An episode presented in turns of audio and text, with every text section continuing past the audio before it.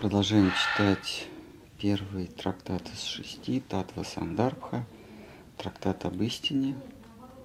Так, текст 32. Так, мы сейчас сначала прочтем, а потом уже будем объяснять. Путь и цель Абхитеи Прайоджина, как я определил их, основываются на сущностном различии между высшей сущностью Богом и живым существом. Вьяса подчеркивает факт такового различия в стихе 1.7.5 Шри Бхагаваты. Хотя по природе своей живое существо, как и Бог, невещественно и не затрагивается тремя состояний костной материи, будучи обольщено обманом, моей живое существо мнит себя производной от вещества – в его трех состояниях, мнит себя вещественным предметом. Увлекшись игрой света и тени, живое существо принуждено страдать последствиями своих де- действий в круговороте рождения и смерти.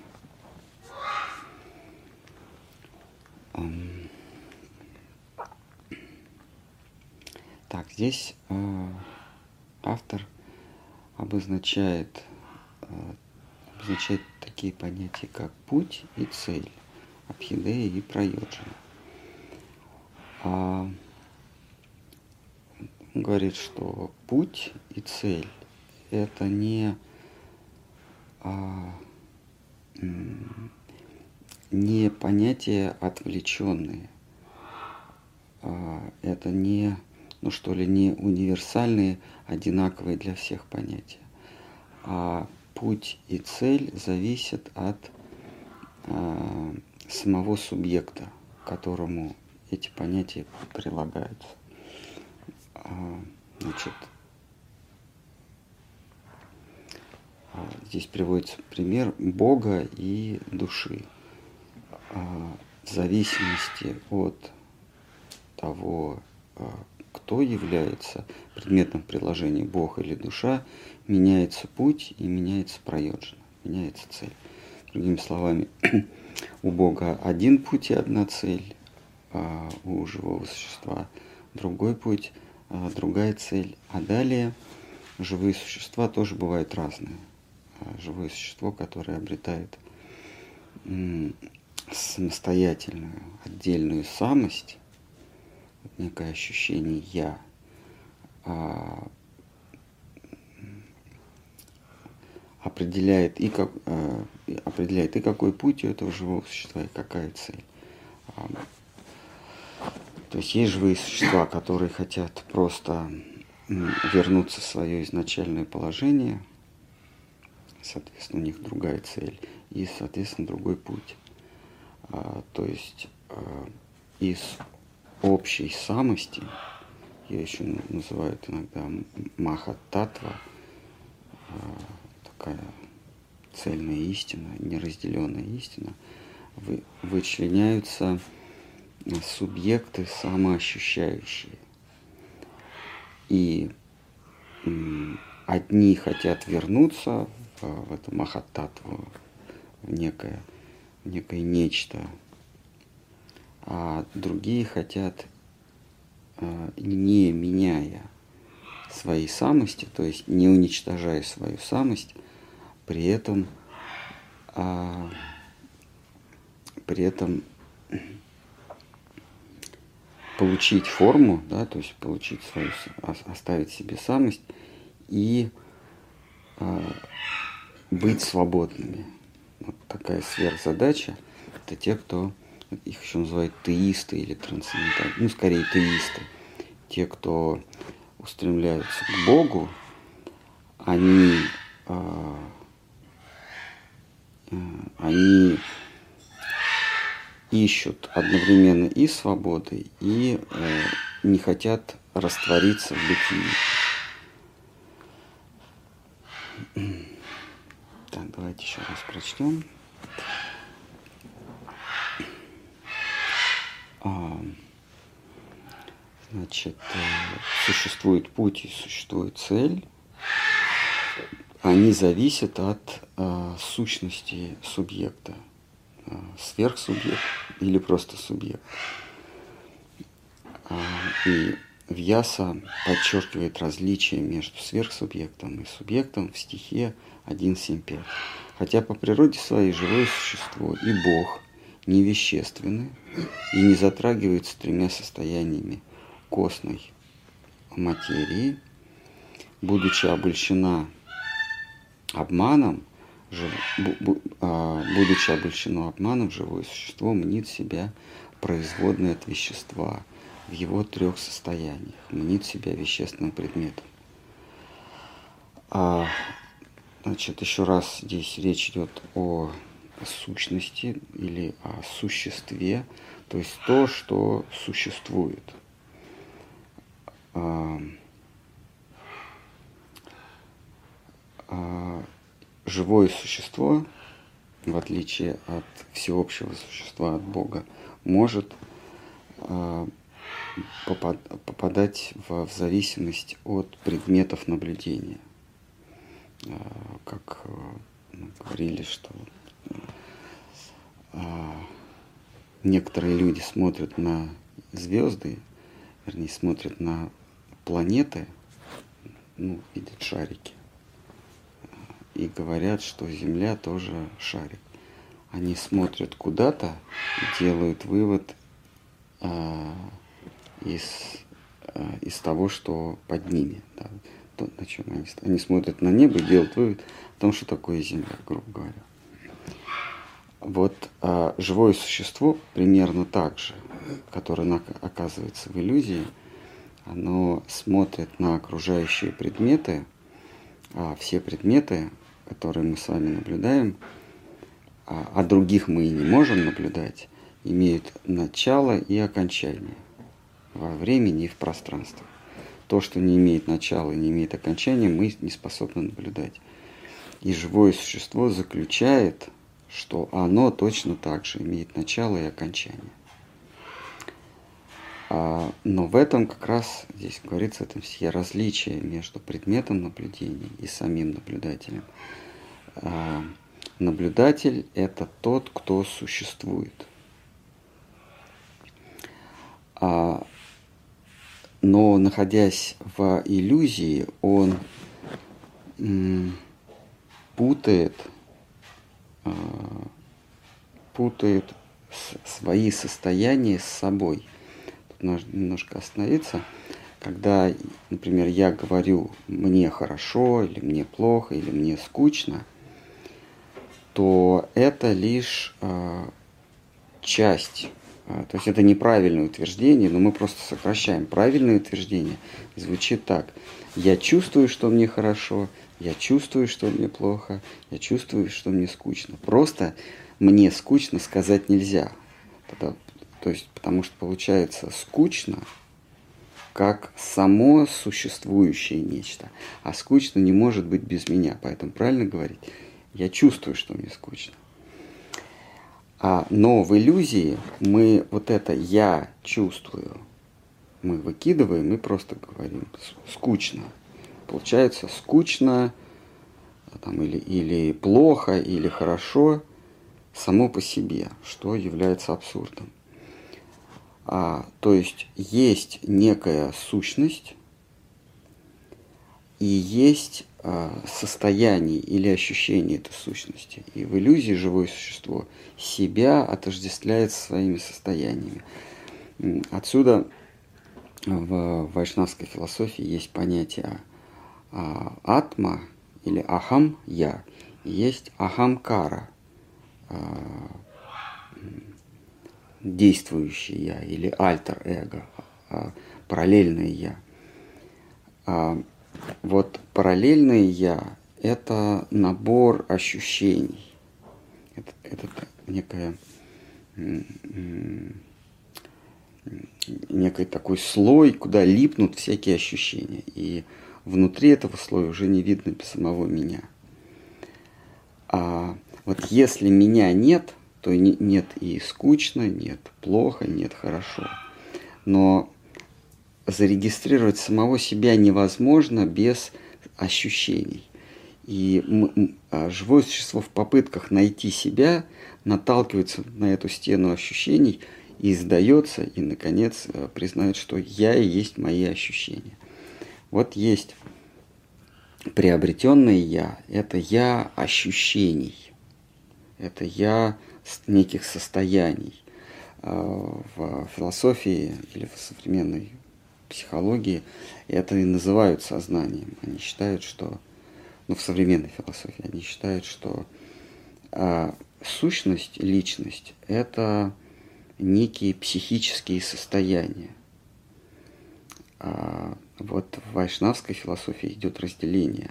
Да, есть психические состояния, а есть тот, кто испытывает эти состояния.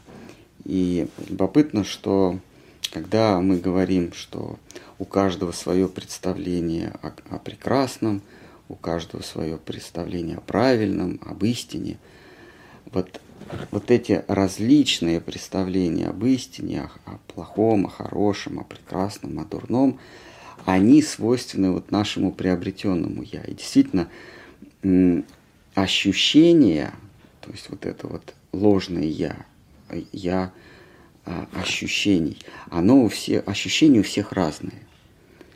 Но если мы сумеем проникнуть сквозь оболочку этих ощущений и найдем свое подлинное «я», то вот для этих подлинных «я», для наших душ, понятие красивое, истинное, оно универсальное, оно одинаковое. А, понимаете? А, другими словами, мы видим какой-то предмет, и каждый его видит по-своему. Один считает, что он желтый, другой считает, что он зеленый. Ну, в зависимости от наших чувств, от наших органов чувств. Мы разные предметы видим и понимаем по-разному. Вот те, кто видит и понимает по-разному эти предметы, эти, эти виды, а, это приобретенное я, это ложное я. А для истинного я – понятие красивое, хорошее, дурное одинаковое. А, и в вайшнавской философии это понятие универсальное, которое для всех одинаковое, понятие красоты а, называется Кришна. То есть Кришна это а, некто, нечто красивое, которое универсально для всех. То есть это красота внутреннего я, для красота для внутреннего я, для души, а не для вот этого клубка ощущений.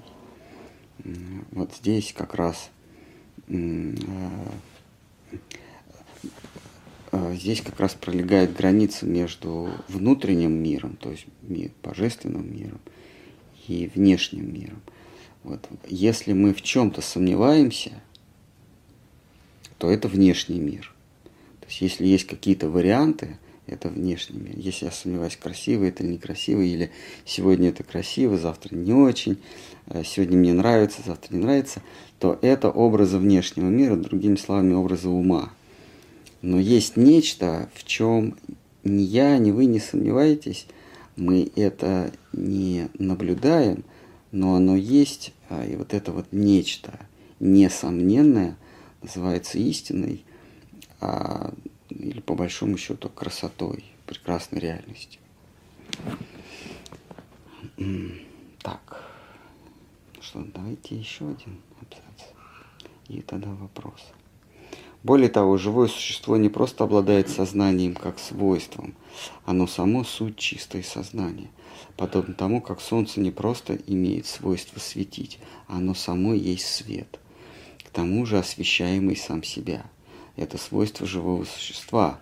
Обладать сознанием определено в Шимат Бхагаватам 1.7.5 словами «Я-я самохитах», очарованной игрой света и тени, и манутая, мнит. Эта же мысль звучит в Бхагавадгите 5.15. Живые существа пребывают в неведении, ибо сознание их очаровано обманом. Это опровергает идею о том, что живое существо джива.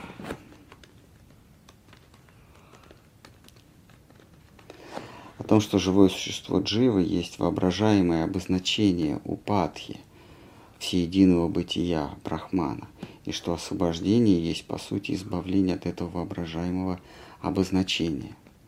в этом стихе Бхагава, там 1.7.5 словосочетание «я-я самохитах» указывает на то, что иллюзия майя, и только она вводит живое существо в заблуждение. Всевышний не принимает в этом участие. Но это отдельная тема. А, так. А, здесь а, поднимается вопрос, вопрос о существовании, о татве как таковом. Трактат называется а, Татва Сандарбха об истине, то есть о том, что существует. Ну, первое, что мы понимаем, что то, что существует, не может существовать а, а, а, не может существовать ограниченно. То есть существующее не может сегодня быть, завтра не быть. Если оно сегодня есть, завтра его нет, то в целом оно не существует. Тоже, точно так же с, с пространством. То, что реально существует, не может вот здесь существовать, а там не существовать. И во времени оно не может существующее, то есть истина. А существующее – это истина, татва. Существующее не может сегодня быть, завтра не быть. Или сегодня существовать, завтра не существовать. И точно так же в пространстве. Здесь существовать, там не существовать. Мы делаем вывод, что, а, что то, что истинно, оно есть всегда и оно есть везде.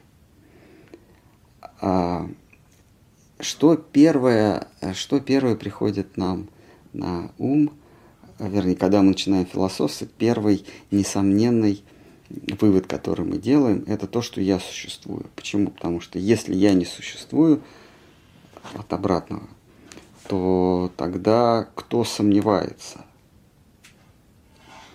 А, или, или можно по-другому сказать. А если я сомневаюсь, существую ли я, то есть у меня возникли сомнения, это значит, что до этого у меня не было сомнений, что я существую, а теперь они у меня появились. Следовательно, я до этого существовал. А что мы сказали? Если что-то существует, оно существует всегда. Поэтому даже если я сомневаюсь, что у меня есть сомнения, я все равно существую. Простите, даже если я сомневаюсь в том, что я существую, я, я все равно существую. А что до этого мы какой вывод сделали? А существующий не может здесь быть, там не быть. Следовательно, я существую вне времени и вне пространства. А что такое окружающий мир? Это прежде всего мир протяженностей и мир э, перемен, то есть мир э, времени. Этот мир – это конструкция времени и пространства. Получается, что я этой конструкции вообще не принадлежу, потому что я не ограничен во времени, я не ограничен в пространстве. Не, не, то, что я больше, чем Вселенная, нет, просто ко мне неприменимы пространственные временные э, э, критерии. Я вне этого. Э, как, как нельзя сказать э, запах, он большой или маленький. Ну, он ну, просто вне этого. Ну, может быть, сильный там, запах чего-то, но есть вещи, которым не, неприменимы а, пространственные категории и временные категории. Вот эти вещи это я. А, и отсюда, если возвращаться к предыдущему абзацу, к предыдущей части стиха, отсюда, если я существую, а я, вре, я, я существую вне времени и пространства, то есть я никогда не прерывал своего существования, я никогда не начинал своего существования, никогда не закончу. Я нигде не начинал своего существования и нигде его не что я вне времени и пространства. А, но если я существую, то, во-первых, я существую с какой-то целью. А,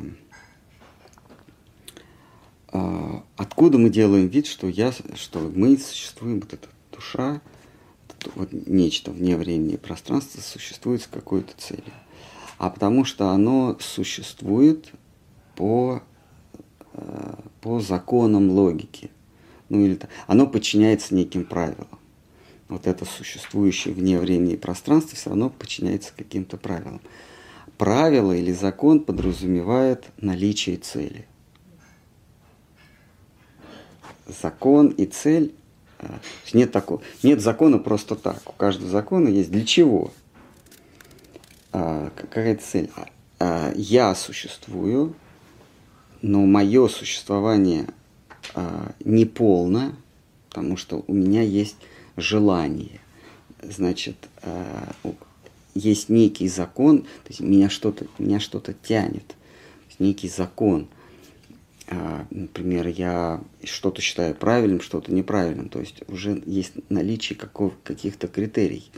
Следовательно, если есть закон, то а, есть цель, да, есть способ достижения этой цели. Но об этом, по-моему, говорилось или будет говориться, что цель – это счастье. А, или это еще называется путь йоги, а, путь, ну это не то, что понимается под современной йогой. Йога – это соединение желанного и э, должного. Вот. У нас мы сейчас живем, живое существо в материальном мире, оно живет вот, э, вот в этой дихотомии, вот в этом разветвлении, раздвоении.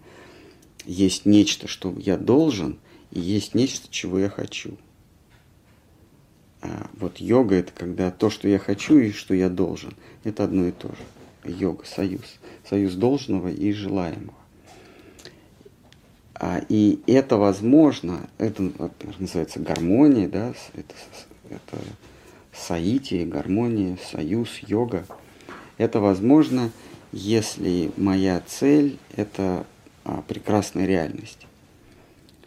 То есть, когда моя цель – это а, прекрасный Господь, тогда то, чего я хочу, и то, что я должен, потому что он же Господь, он, он, он а, навязывает мне свое желание, он хозяин, властелин, тогда получается, то, что я хочу, и то, а, что я должен, соединяется, соединяется в одно, воедино.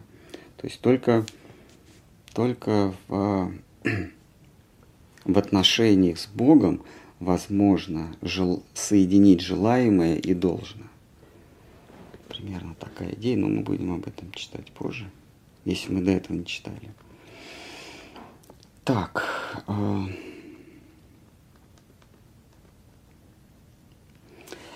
Значит, вот второе, э, второй параграф этого, этого, этой части стиха 32.2, это опровергает идею о том, что живое существо – есть воображаемое обозначение всеединого бытия Брахмана, и что освобождение есть, по сути, избавление от этого воображаемого обозначения. Итак, тут мы тоже, тут тоже затрагивается такой вопрос, большой вопрос философский, а, мы часто его обсуждаем. Существование – это есть категория – или все остальное есть категория. Да, что такое категория? Категория впервые вводится, э, я не помню кем, э, э, в санскрите это парартха, да, то есть в конце Бхагаватам описано, что мы обсуждаем, мы обсуждали здесь 10 парартах, то есть 10 категорий. Что такое категория? Категория – это то, чему я не могу дать определение, но, но это сверхпонятно. Если мы начнем перебирать, то мы обнаружим такие, такие категории. Да? Ну, вот, например, микрофон – это категория или нет – Сейчас бы сказали, категория, да, конечно, микрофон категории, мебель категория. Нет, микрофон я могу дать определение. И микрофону э, я, я могу дать определение, а кто-то может и не понимать. То есть я могу дать определение, но оно будет непонятно. А, то есть какой-нибудь дикарь незнакомый с, с техникой, как бы ты ему не объяснял, то есть ты ему будешь давать определение, а он все равно не поймет. А категория это ровно противоположная. А, а, определение этому нельзя дать, но это понимает любой, в том числе и дикарь. Ну, например, время. Вот время есть категория. Место, ну или еще некоторые говорят пространство, это тоже категория. Или, например, э,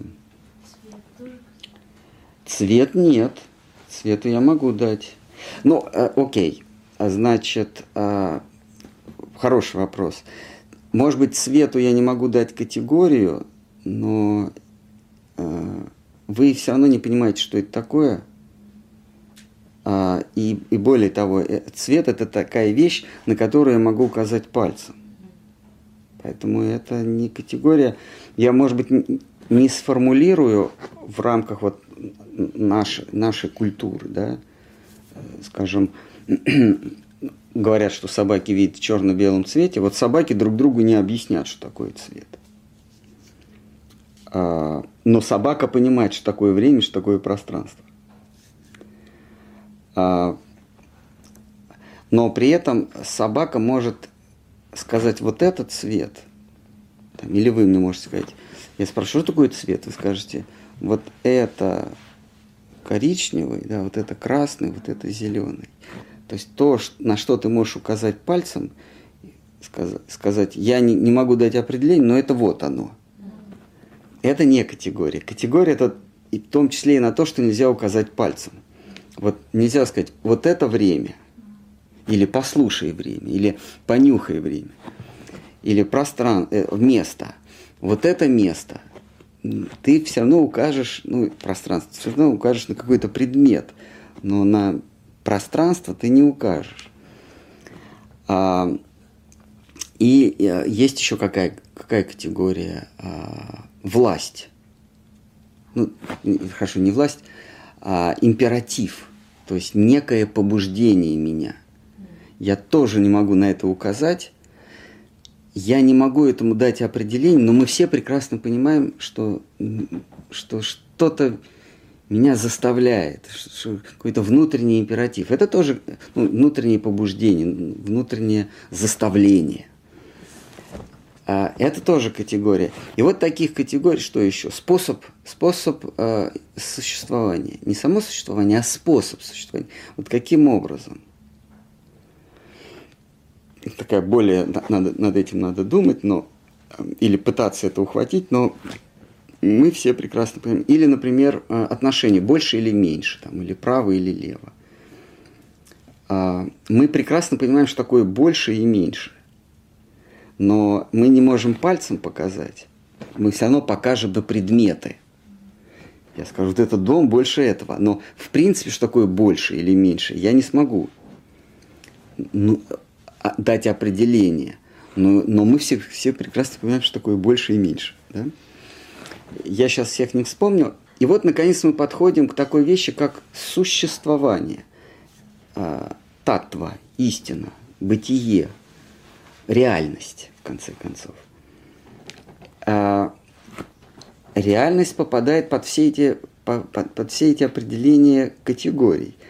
Я не могу показать на реальность или на бытие. Я не могу показать пальцем, что есть бытие. Я, не, я даже бытию не смогу дать определение, потому что получится такая философская тавтология. Бытие – это то, что существует. А что существует?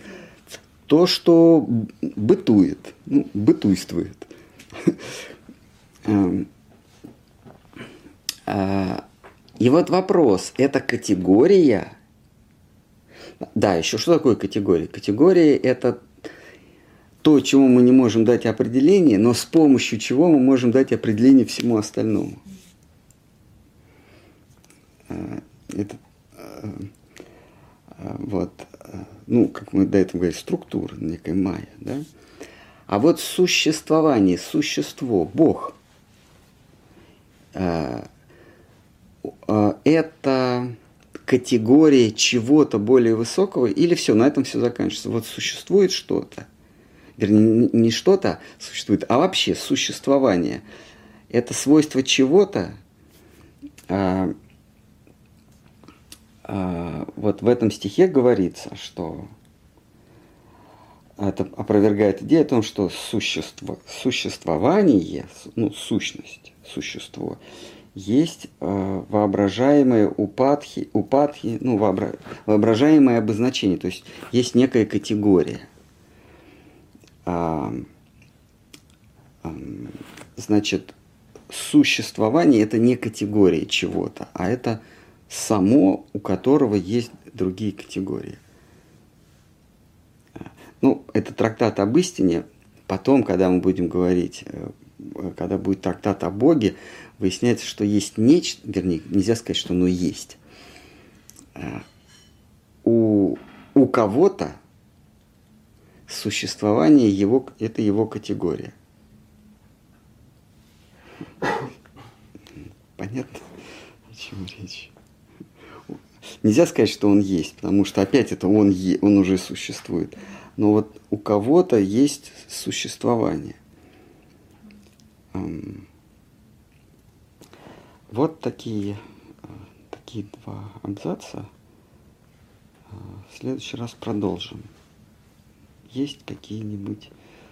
Я допускаю, что кому-то это не очень актуально, потому что мы разбираем очень философский трактат. Не обсуждаем астрологию, как добиться успеха или какие-то проблемы на злобу дня. А, хорошо, скажите, пожалуйста, вот, э, если э, я, моя истинная я, она неизменна, mm-hmm. вечна и неизменна, вот сейчас я сознаю свое существование. Mm-hmm. Получается, ну, когда-то я не осознавал свое существование. Почему получается? Ну, потому что раз появилось что-то, сейчас я сознаю, оно же, ну, я же не вечно сознавал, сейчас сознаю. То есть вы, вы ощущаете, что вы... Что я есть. Это понятно. Но вы сейчас ощущаете, что когда-то вы не ощущали себя. Нет, сейчас, ну, судя по всему, это время было. То есть сейчас вы ощущаете, угу.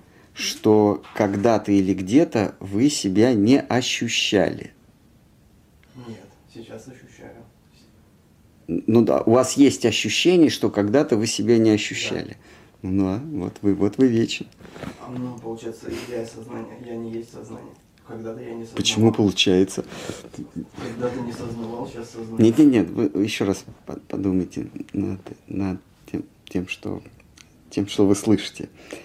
Вы сейчас э, ощущаете что когда-то вы себя не ощущали. Угу.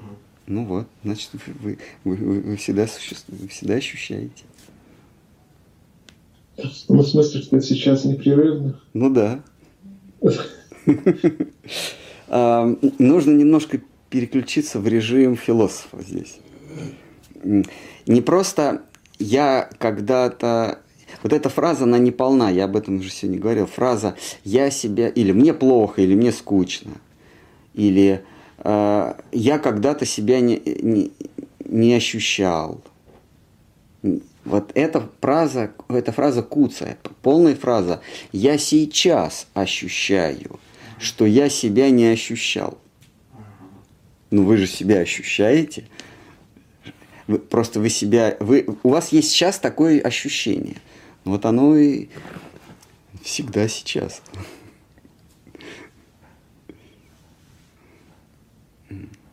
Вы не существовали когда-то, вы всегда существуете. Потому что то, что существует, а, существует непрерывно. Суще... себя сознает. Да. А почему забывает? Но оно же сейчас mm. забывает. Да, да. Вот вы сейчас чувствуете, что вы забыли. Угу. Ну так вы же сейчас это чувствуете. Хари Рама. Святого вопрос. Да. Махарадж, мои поклоны. Кришна – это все, что только может быть. Но как тогда он может иметь противоположность? Как противоположность, часть, может быть целым, не могу понять. Как противоположность, часть. Э, А, Он это все. мгм. А, Кришна это и есть сочленение всех противоположностей. Как- а, когда мы говорим о Кришне, мы имеем в виду философское, философского Кришну.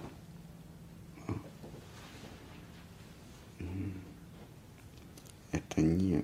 Когда мы говорим о Кришне, мы не имеем в виду картинки из каких-то органи... каких-то где индийский мальчик держит свирель. Кришна это, э, это философское понятие. Это то, что объединяет в себе все, все противоположности.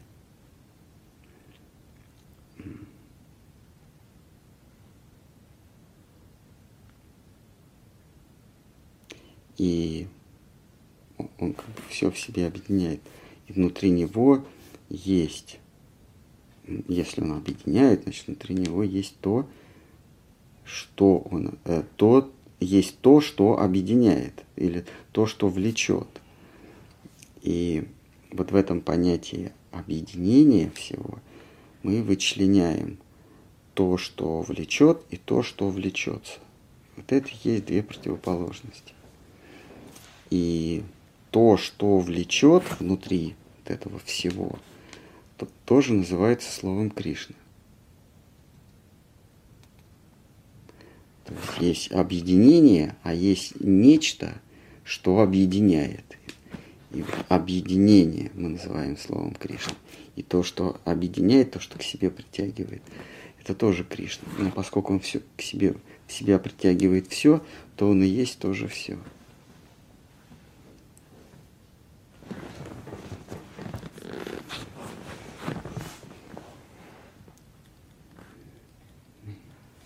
Можно вопрос, Махараш? Да, А вот вы сказали, что йога это когда должное и желанное совпадают. Я не могу понять, что здесь э, должное. Ведь если это имеется в виду душа по отношению к Богу, и что у нее может быть должное? Если она идет уже по желанию, там уже долго нет? Ну, смотрите, э, душа, она обрастает слоями, и вот этот слой, в котором клубятся желания, страсти, это, это приобретенное я, или еще говорят ложное я. И вот у этого я, у ложного приобретенного я, возникают цели, отличные от э, от цели, которые вот внутренний я ставит перед собой. Ну, то есть э, цель-то одна, поиск счастья, да, но вот это приобретенное я а, ставит перед собой а, суррогатные цели, и, соответственно, появляется суррогатный долг. А, суррогатная цель, когда душа говорит себе, сначала я наберусь мудрости, а потом я буду, а потом я стану счастливым. Или у меня будет много денег, и тогда я стану счастливым. Или я э, приобрету какой-то навык, и тогда стану счастливым. Вот это и есть суррогатная цель. Когда у нас появляется суррогатная цель вместо непосредственного поиска счастья, который требует, то есть который определяет долг. Если моя цель это поиск счастья, то у меня и формируется долг определенный. Это предаться счастью, то есть отдаться ему, ему на милость. Но если у меня появляется суррогатный, суррогатная цель, сначала я приобрету вот это, и тогда у меня будет счастье, тогда у меня суррогатный долг. А, Я, допустим, я хочу приобрести какой-то навык, или я хочу стать знаменитым. И тогда я, ну или влиятельным, будем так сказать. Я стал влиятельным, тогда я буду счастливым. И вот вот эта суррогатная цель стать влиятельным э, задает и долг. Для этого мне надо, чтобы стать влиятельным, мне надо пойти учиться, мне надо сделать то, мне надо восстановить такие-то отношения, уничтожить этого врага, приобрести такого друга. Появляются какие-то долги для достижения вот этой промежуточной цели, там, стать влиятельным. А, и вот здесь говорится о том, что если, а, если твоя цель – это счастье, тогда и эта цель а, формирует долг. Если цель – это вступить в близкие отношения с Богом, тогда все виды долгов отпадают, остается только долг по отношению к Нему, к Богу. И вот это и есть состояние йоги. То, чего ты желаешь, совпадает с тем, что ты должен. Но это возможно, если то, чего ты желаешь, это Господь Бог осознанно, не просто там я сначала обрету свободу, а потом посмотрю.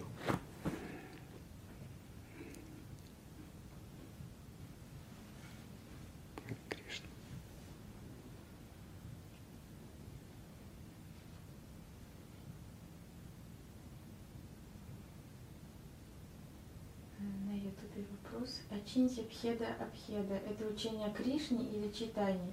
Кришна – часть читания, а часть не может включать все. Как это понять? Это все сложно.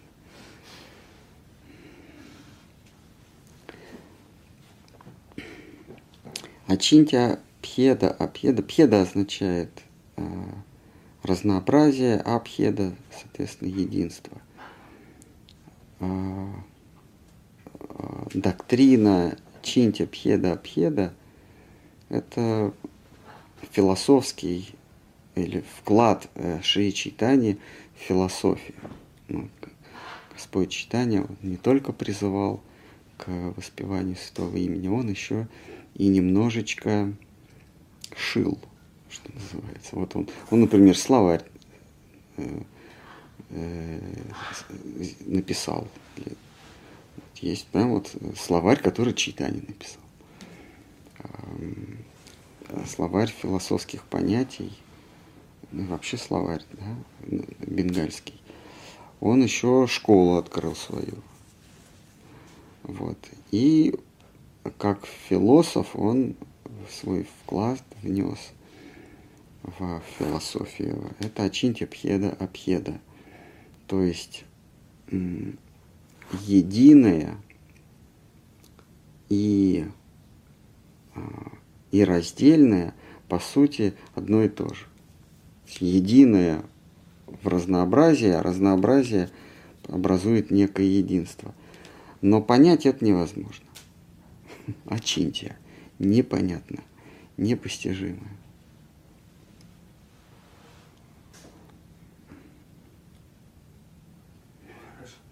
Мы, мы живые существа, живем по законам, э, эти законы, ну их, их принято называть законом логики, да, или закон языка, логос, да, логос, слово или язык. А мы не можем вырваться за рамки языка, то есть за рамки э, символов. Мы не способны вырваться мы, а, например, мы не можем думать о чем-то, у чего нет названия. Так это, это, это непонятно, это, это глупо, но мы не способны даже подумать о том, у чего нет э, словесного обозначения, у чего нет названия. Мы вынуждены жить среди названий. А как в э, Бхагаватам заканчивается, практически последний стих, заканчивается, что э, мы живем в мире, вы живете в мире э, э, слов, науминальный мир. Где, то есть как таковой реальности не существует. Она, вернее, реальность то, что мы называем окружающий мир. Он может быть есть, может быть нет. Просто между нами и вот этим нечто, что я не знаю, есть или нет, толстый слой слов. Мы фактически окружены словами. Мы живем в мире слов, буквенных символов. Ну, неважно, не звуковые или, или письменные. Мы просто вот окружены. И вырваться мы не можем. И вот в этом мире, почему я все это говорю, вот в этом мире а, невозможно а, существование чего-то и одновременно не существование этого. Вот в этом мире его это невозможно. А, а, например, я говорю слово пустота, а э, пустота, между прочим, это тоже часть категории, э, э, вернее, это категория как противоположность существования. Да? Пустота. Но пустота как слово, оно реально существует. Но, но то, то, что оно обозначает, этого нет. Ну, потому что оно обозначает, чего нет. Вот поэтому Махапрабху делает приставку «очиньте» к своей философии. Но, то есть, ты как мыслящее существо не способна ухватить. А ты, живущий в, в мире слов, не способен ухватить то, что за границей слов. Ты даже не можешь подумать о том, чего нет названия. Поэтому очиньте. А первый закон этого мира а, – это то, что существующее не может не существовать. Его, его Парменид выразил у греков. Так-то оно в Веданта Сутре, конечно, существует. А, бытие есть, небытия нет. Все. Из этого вообще вся философия выходит. Бытие есть, небытие, не, то есть бытие, оно вне времени, вне пространства. Я есть бытие. Кроме меня есть еще бытие. Ну, то есть тоже, тоже что-то вне времени и пространства. И так далее. То есть вот из этой вот бытие есть, не бытие нет, вообще вся философия рождается. А, так вот, а, мы не способны выйти за рамки вот этой вот, а, вот этой структуры, где существующее не может не существовать. Но Махапрабху Шичтани говорит, что есть превосходный мир. А, а, превосходный мир, где существующие и несуществующие вполне себе нормально уживаются. То есть нечто может и существовать, и не существовать здесь же и тут же. Но мы не способны, мы в рамках, э, рамках э, чит сознания не способна вот в этот мир войти. Поэтому он называет ачинти. Чит – это сознание а, ачин. Ну или там э, Т переходит в Н. Ачинтия. Есть нечто, что за границами сознания. Поэтому называют ачинтия пхеда абхеда. Непостижимое, как существующее, может не существовать. Абхед, пхеда абхеда.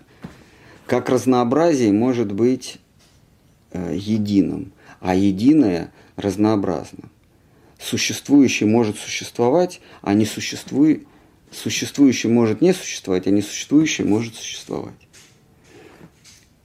Мы не способны, как чит шакти, сознательной энергии, сознательной силы, не способны перешагнуть туда. Поэтому он добавляет ачинти пхеда пхеда. А еще есть трактовка вот этого ачинти пхеда пхеда – разнообразие, но постичь разнообразие очиньте нельзя, непостижимое разнообразие. А, то есть а, пхеда абхеда. Пхеда – это многообразие, абхеда – единообразие. Ты не способен постичь разнообразие в силу его немерности, непомерности – и не способен постичь единообразие, потому что постигать ты можешь только то, чего есть начало и конец. Так тоже можно сказать о Чинте Пхеда Пхеда.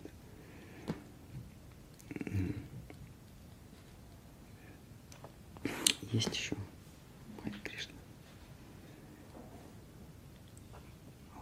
Дандават. Махараджа. Давай. Сейчас. Вот.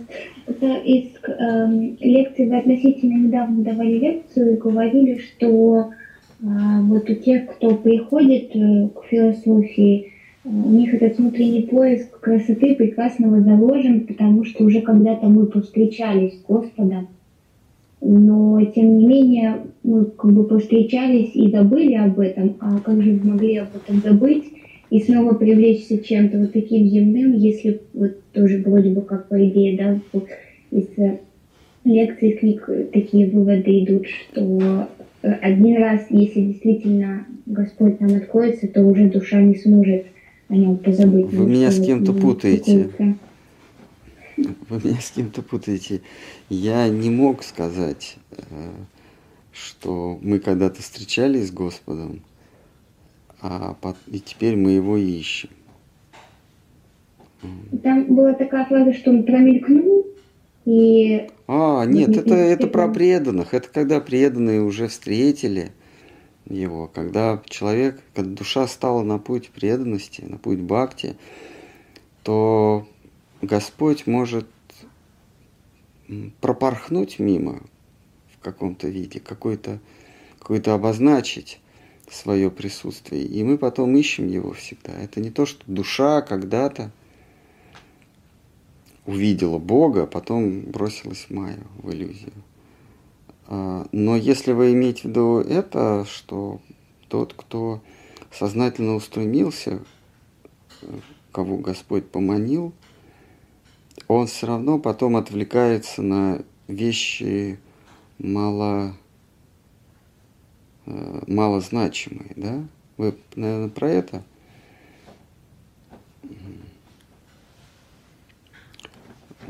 Ну, Господь, э, у Господа есть сила, она называется великий обман, майя, и она отсеивает искренних и неискренних искателей истины. Если а, мы считаем Бога, мы его считаем Бога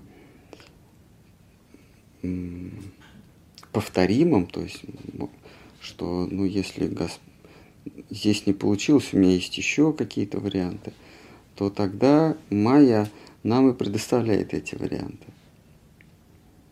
А, Если я не нашел Бога, ну, в конце концов, я, по крайней мере, заработал денег.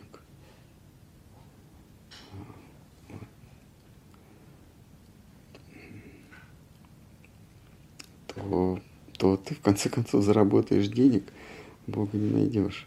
Но если мы настойчивы в своих поисках, нам не надо ничего, кроме Всевышнего в качестве хозяина, тогда Майя здесь бессильна.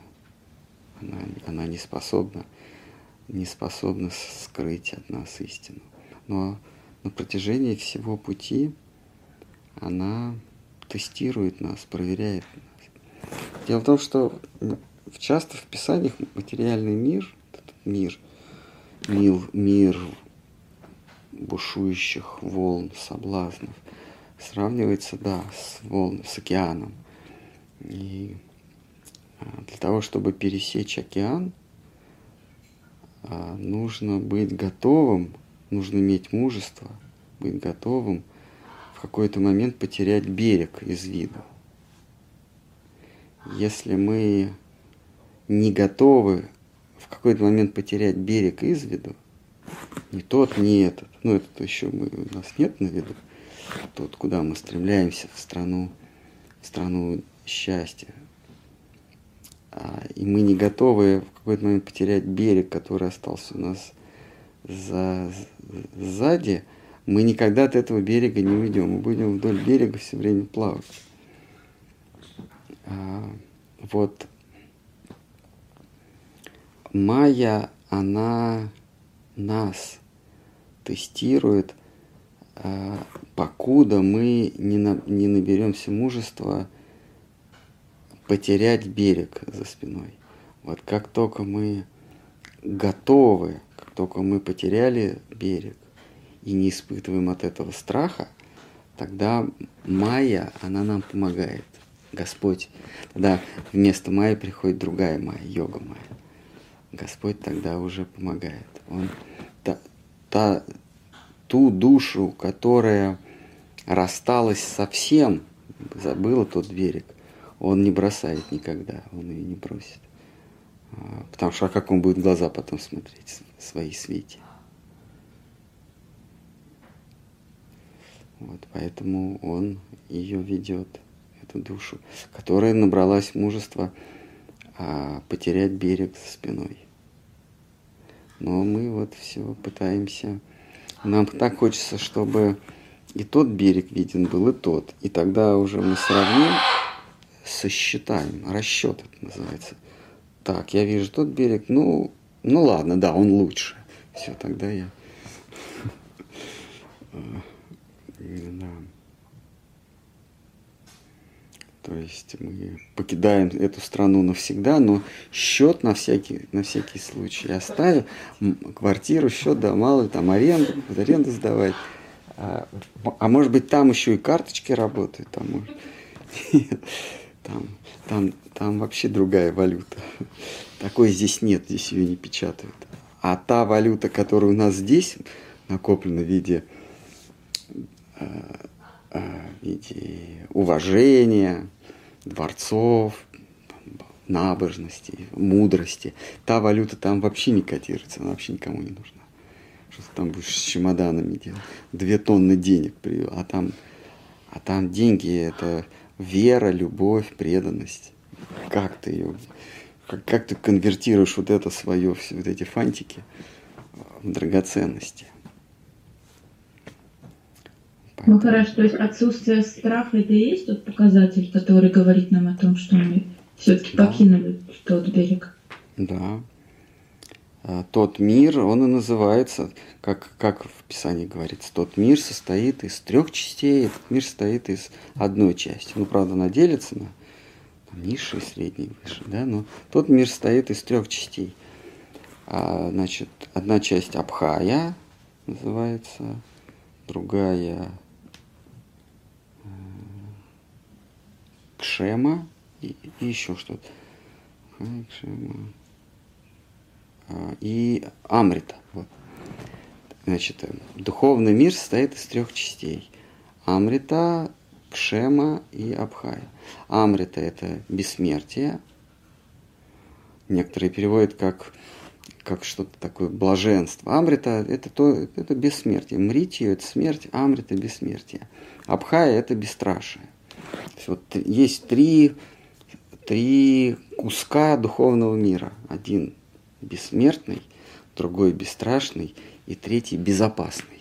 Кшема почему-то это security, безопасный. Непонятно. Вот. Будь я на их месте, а что-нибудь другое, более привлекательное, думаю, тоже безопасность. Но вот, тем не менее, один из островов или один, одна, один из краев духовного мира, мира преданности, это Абхая, бесстрашие. Из Абхаи начинается э, вот этот отрезок пути, когда ты потерял берег из виду. Ты, ты бесстрашно ступил туда. Вот. И там уже безопасность Господь гарантирует. Ну или не гарантирует, обещает. Вот.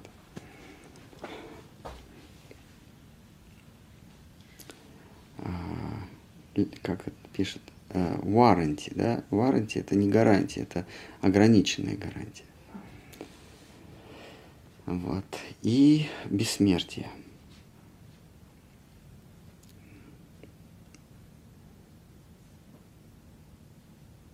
Кришна. Вы хотели что-то или... А, да, или... что означает э, потерять этот берег из вида? Еще Кришна Гити говорит, оставь все виды долго, предайся мне. Да? Что делать надо? Или, или достаточно просто осознавать? Скажите ему, я тебе предался, а потом, а потом смотрите, что будет. Да, не, не так просто. А. Не, не так просто сказать? Нет, сказать легко. Ну, скажите. Потом посмотрите, что будет.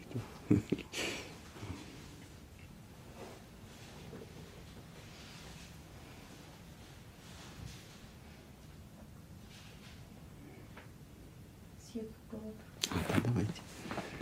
Вы сказали, личность неотъемлемо обладает свободой. Наша цель – пожертвовать свободой и стать слугами слуг. То есть мы должны потерять личность? Личность в здешнем мире, да. Кстати, свобода – это еще одна категория. Мы не можем дать ей определение, но мы знаем, что такое свобода. Отсутствие связи. А что значит отсутствие связи? Ну, это когда ты свободен. И на свободу ткнуть ты тоже не можешь. Вот она свобода. Или понюхай. Да? Вот. А, а, свобода – это отсутствие связей. А, когда душа а, как там в, стихах, в стихе говорится, рабы хозяина любили, они боялись не любить. Да, там, Козьма Прутков, да? Рабы хозяина любили. Это насчет э, раб Божий. Людям очень не нравится раб Божий. А, они имеют в виду вот этих самых, которые хозяина любили, они боялись не любить. Раб Божий – это тот, кто не боится. Потому что, ну, не будешь любить тебя, значит, поколоть. Абхая, бес, бесстрашный. Вот, речь идет о другом. А душа не, э, значит, э, душа не перестает существовать, а свобода и, и э, узы, они соединяются в, в предмете любви. То есть раб любви, он одновременно свободен, ну, раб любви э, Всевышнему, он одновременно свободен и он одновременно раб. Вот в нашем мире невозможно быть свободным и несвободным одновременно. Но вот есть, вернее, как есть, но у Кришны, неважно, есть он или нет, а, свободный и раб, а, эти понятия, они соединены. Потому что Кришна, он самый свободный. Если ты подчиняешься самому свободному, если вся твоя душа в нем – тогда ты тоже самый свободный. Но при этом ты подчиняешься. Если ты раб самого свободного, то ты свободный. Но при этом ты раб. Если ты подчиняешься, если ты раб того, кого боится время, то ты бессмертный. Как э, Кришна боится сама смерть, она от него бежит. А он не то, что Кришна прилагает усилия, чтобы быть вечным, а просто э, смерть – это его атрибут, это его агент. И смерть боится к нему подойти. Она где-то там, на дальних участках, называется материальный мир, она там орудует. К нему она боится приблизиться. Если ты стал раб того, кого боится сама смерть, ну, ты тоже стал бессмертным. Раб любви в этом понятии соединяется все, все гармонизируется. И свобода, и рабство, и долг, и страсть, и желание, и отсутствие желаний. Ты просто сдался на волю а, абсолютного самодура. А, отсутствие желаний и страстные желания, все объединяется, все гармонизируется в, в, понятие раб Божий, раб любви. Есть еще вопрос? Почему братья Пандавы попали в ад после смерти? Ведь они преданные слуги Кришны. Они в ад попали, я просто не читал. Они на сваргу, по-моему, отправились. Сварга это же рай. Ну, да, допустим, они попали в ад. Ну и что? Преданному Кришне вообще все равно. Преданные Кришны молятся только чтобы не забыть о Кришне. А, если для того, чтобы быть преданным Кришне, нужно быть в аду, ну, значит, будет в аду. И раб Божий воспринимает это как благословение. Я не уверен, что они в ад попали. Но, но если они попали, ну, значит, такова воля Бога. И это хорошо. И они этим счастливы. Господь им дал возможность там побывать. Значит, значит, тот, кого они обожают, э, захотел -то этого. Если ему от этого хорошо, ну, значит, значит, так, так и должно быть. А преданность, цель преданности – это не попасть в рай или даже в Царство Бога, а быть Ему нужным и никогда не забывать о Нем.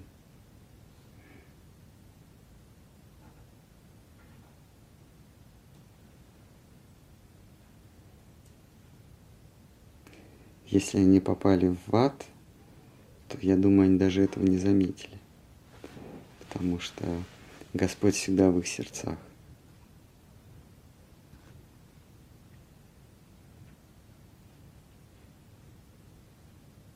Другой вопрос к спрашивающему. А почему вы в аду находитесь, если вы преданы Кришне?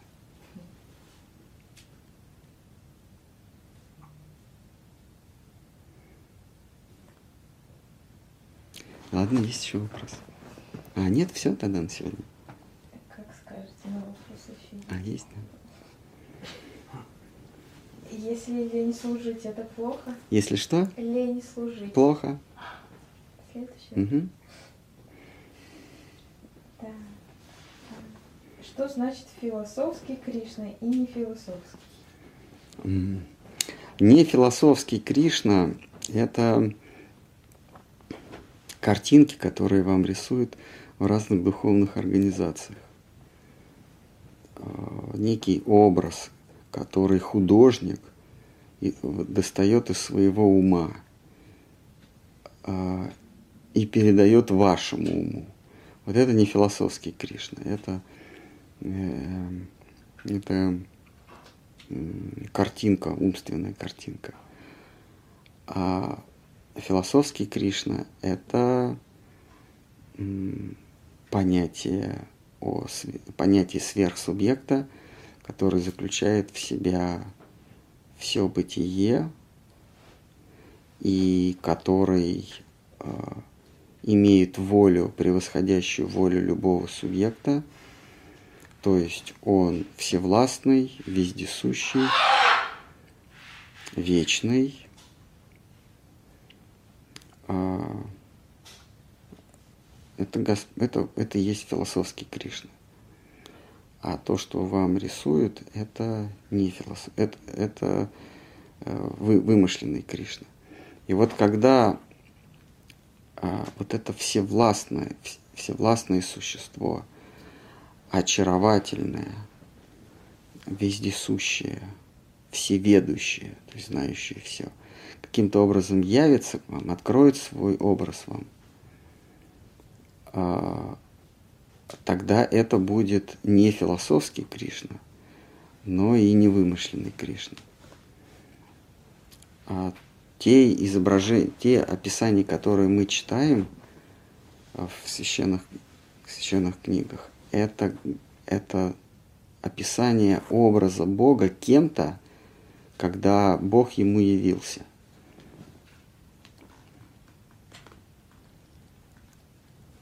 А, Кришна говорит, я одновременно предстаю, вот одновременно, вот он, допустим, попадает в комнату, да, или сошествует в комнату, сидят 10 человек, и все 10 человек его видят по-разному.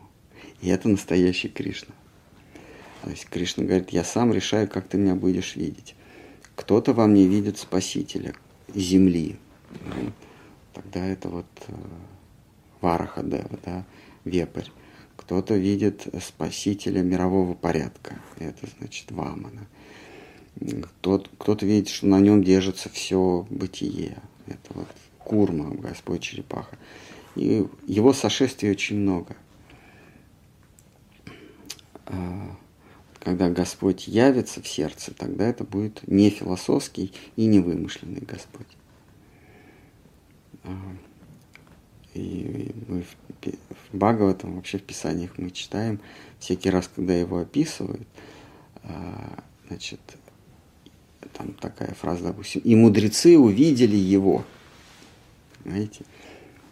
Этот увидел. Или и Тхрува увидел Господа и описание, как он его увидел. А, или мудрые говорят обо мне как о, и дальше а, кто-то говорит о нем как философская категория. И вот он говорит, что я, а мы, по-моему, даже сегодня читали, когда он перечисляет. Говорит, я время, я вкус воды. И это все Господь Бог. Он может представить как угодно. Среди морских тварей он акула. Это мне больше всего нравится.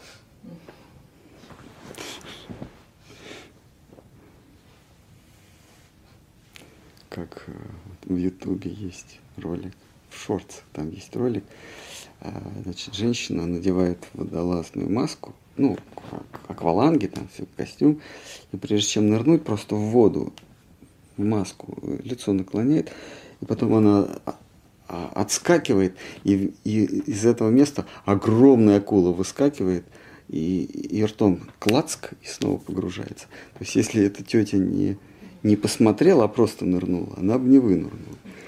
Вот она, то есть, представляете, что она там увидела? Значит, погружается в воду, а, а там на тебя челюсти величиной с КАМАЗ. Там такой здоровый выскакивает. Вот. А это Кришна. Кришна говорит, я акула. Вот она испугалась Кришну.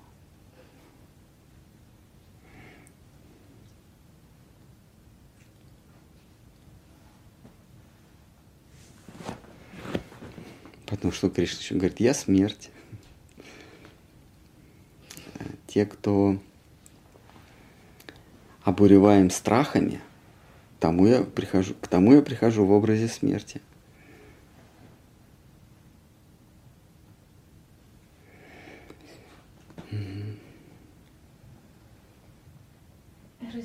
Пожалуйста, понятие приятия от обратного в контексте способов поиска истины из, из услышанного сегодня Бхагавата. Да. Спасибо. А приятие от обратного – это философское постижение бытия. Это самое надежное. Это когда, то есть это из способов постижения бытия это самый надежный. То есть вы берете две противоположности и выбираете, и, и отсекаете, вернее, отсекаете то, что не может быть. Следовательно, то, что остается, оно точно истина. Так, так вот вы карабкаетесь, пока не, не обнаружите, что единственная истина это я сам. В моем мире, естественно. А, а в таком в солиптическом мире есть такое направление философии солипсизм. Соло это только, ипсо а, а, суще, э, то, то, только я, ипсо. Солипсизм. Существует только я. Вот понять, что существует в моем мире, существует только я, все остальное это э, мои ощущения – предметов нет, а есть только ощущения. А, можно с помощью отсечения. В философии ведической это называется путь нети-нети. Не то, не то, не то, не то. Ты как вот в поиске кочерышки, ты, значит, капустные листы отбрасываешь, отбрасываешь, и находишь нечто, что нельзя отбросить. Это есть я. Вот меня нельзя отбросить. А, когда, ну, этот путь, значит, я беру какой-то предмет или какую-то стихию и задаю вопросом, существует она или нет. А, я ее раскладываю на более простые вещи. Существуют они или нет. А, если я сомневаюсь, существуют они или нет, то они не существуют. Вот я смотрю, например, вот этот фонарь, он, он есть или нет? Я не знаю, потому что, скажем, то, что я вижу как фонарь, условный Бог, вот, вот, я, смотрю, вот я, я, я говорю, это фонарь, а вот Бог, может, где-то не видит как фонарь. И, ну, Бог с маленькой буквы или с большой, неважно. То есть кто-то, какая-то некая иная сущность, она это видит не как фонарь. А, значит, это не факт, что существует, но факт, что я вижу. Не то, что это фонарь, а просто вижу. Теперь, а вижу ли я это? А, скорее я это, э, не знаю, я вижу или, ну я это как-то ощущаю. То есть мои ощущения, они, они э, реальны, а вот то, что я ощущаю, ну, может быть, нереально. Это вот путь философский. То, в чем я сомневаюсь, это вряд ли есть. А то, в чем я не сомневаюсь, это действительно есть. Вот я прихожу к тому, что я ощущаю, то есть есть мои ощущения. А могу ли я существовать без ощущений? На первый взгляд нет. Да, в материальном мире. Мы, просто нам не знакомо это ощущение, это состояние, когда я есть, но я не ощущаю себя. Это, это здесь уже от философии мы переходим к некой практике, когда ты пытаешься отделить себя от своих ощущений. Например, я сейчас ощущаю запах, а теперь я ощущаю цвет, а потом я ощущаю звук. То есть получается, что ощущения меняются, но вот то, что я это осуществляю, неизменно. И вот так вот ты приходишь к пониманию, что ты есть истина, то есть то, что неизменно, не прерывает свое существование, а все остальное, оно под вопросом. Это и называется наваждение. Оно при одних условиях есть, при других его нет. Например, я вижу сон, я сню – а, я, для меня это, это реально только когда я сплю. Когда я просыпаюсь, это уже нереально. Или вот этот окружающий мир. Он для меня сейчас реален, а потом будет для меня нереален. Значит, я откладываю этот вопрос, называю это под вопросом, то есть наваждение некое. Но сам я всегда реален. Вот это есть путь э, от э, постижения от обратного. Я откидываю то, что под вопросом, а то, что не под вопросом, есть истина. А дальше ты, ты задаешься вопросом, так, я есть истина, а единственный или я истина? Солипсизм, то есть я единственный, кто существую, или еще что-то есть? Ты начинаешь э, опять сравнивать и понимаешь, что есть некая сверх, некая сверхсущность. Э, вот Кришна говорит, что путь постижения истины, в смысле путь понимания того, что существует в, в философии, называется антологией, да, путь разделения существующего и несуществующего, самый надежный – это от обратного. Мы просто сегодня читали эту главу, Кришна перечисляет, э, кто он. Вот он говорит, он есть путь от обратного, потому что от обратного можно прийти к истине. То есть найти то, что реально существует.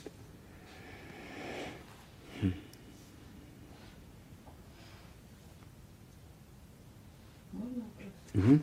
Если есть я как неизменное и что-то высшее, да, как Кришна, а есть, например, вот, ребята сидят, они тоже другие я? А это, не- это не очевидно. Нет, не очевидно, потому что то, как вы их воспринимаете, это не то, как они воспринимают, если они вообще существуют.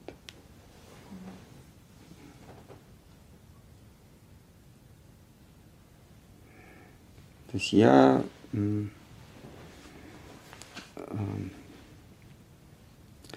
вот этот вот путь постижения от обратного, это ну, технически это выглядит так. Могу ли я себе представить, а, скажем, могу ли я себе представить, что а, это, это не лампа, а там, не знаю, там, просто столб? Могу себе представить. А, а, могу ли я себе представить, что это не, там, не знаю, э, это не, не, не трель соловья, а крик вороны. Могу себе представить. А могу ли я себе представить, что я не существую? Не могу. Значит, я существую. Вот то, что я не могу себе представить, то есть. Этот путь, этот, вот этот путь нети, нети. А, я, э, если я попытаюсь представить, что я не существую, это я буду представлять.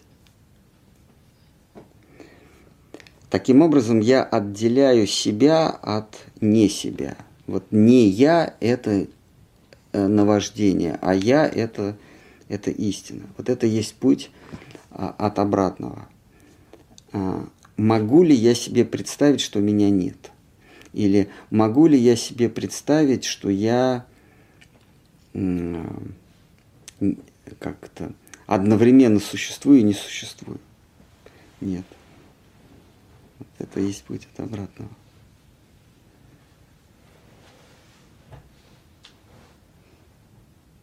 То есть то, что я могу представить и так, и так, это иллюзия. А то, что без вариантов, это истина. Но э, нужно понимать, что это в рамках нашего сознания, в рамках э, бытия, потому что над бытием тот, кто может себе представить, что он существует и не существует. Ну, это сейчас уже мы о чинте пьедовье, непостижимо. Но в рамках бытия первое, первый закон существует, существующий существует, несуществующего не существует. Из этого следует, что то, что существует, оно всегда, потому что если оно когда-то не существовало, это, это незаконно, это противоречит логике. И где-то оно не существует. Ну, как мы в прошлый раз аналогию, ну, пример приводили, что если я, допустим, слышу какую-то музыку, то я не музыку слышу, а я просто звуки слышу. А то, что я называю мелодией, то есть предыдущие звуки, они просто у меня в памяти. Я живу в памяти. А, Я, э, как Шкарм Хараш говорит, я скольжу по ощущениям. И каждое мгновение это, а, это всего-навсего одно ощущение. А вот картинку из ощущений, которые уже прошли, я в уме складываю. А, Я помню, то есть я в уме хранил цвета, звуки, и из них складываю картины, и, и музыку или речь. А в каждый конкретный момент это просто одно ощущение. Музыки никакой нет, просто э, э, э, если я отключу, если, называется смерть, если я отключаю а, память, то есть если из памяти выгружаю образы, звуки, то э, я перестаю существовать здесь, в этом мире. Так они смерть называют, потеря ощущений, а, ну, по- потеря образов. Есть еще вопрос?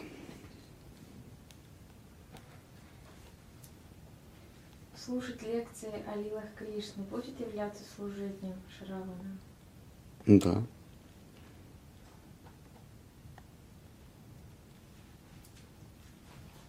Будет. Шраваном, Киртаном. И рассказывать о лилах Кришны.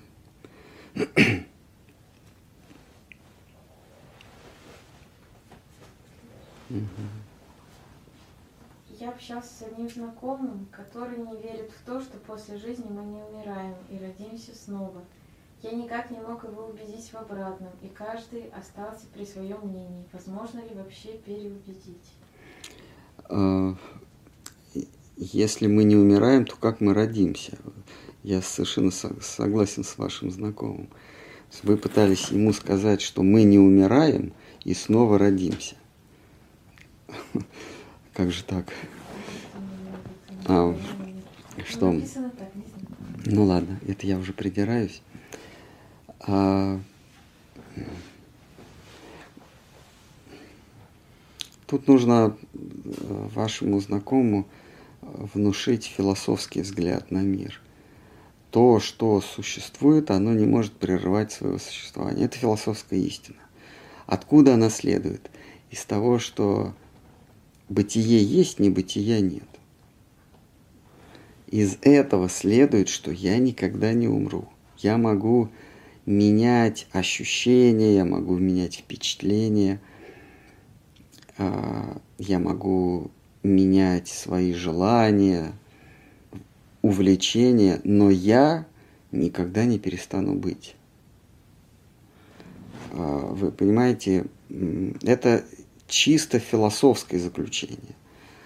А если с этим человек не согласен, то он просто не философского склада ума, он живет а, ощущениями просто, живет чувствами.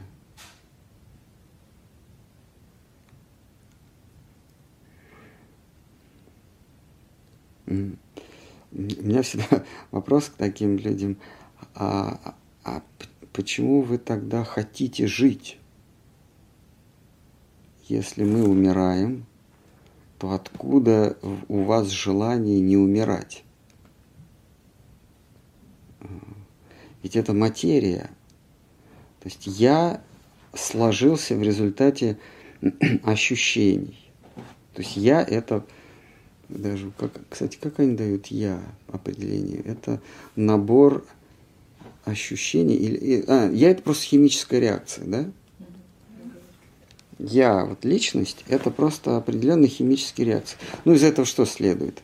Из этой порочной, из этого порочного, да, это вот называется софизм.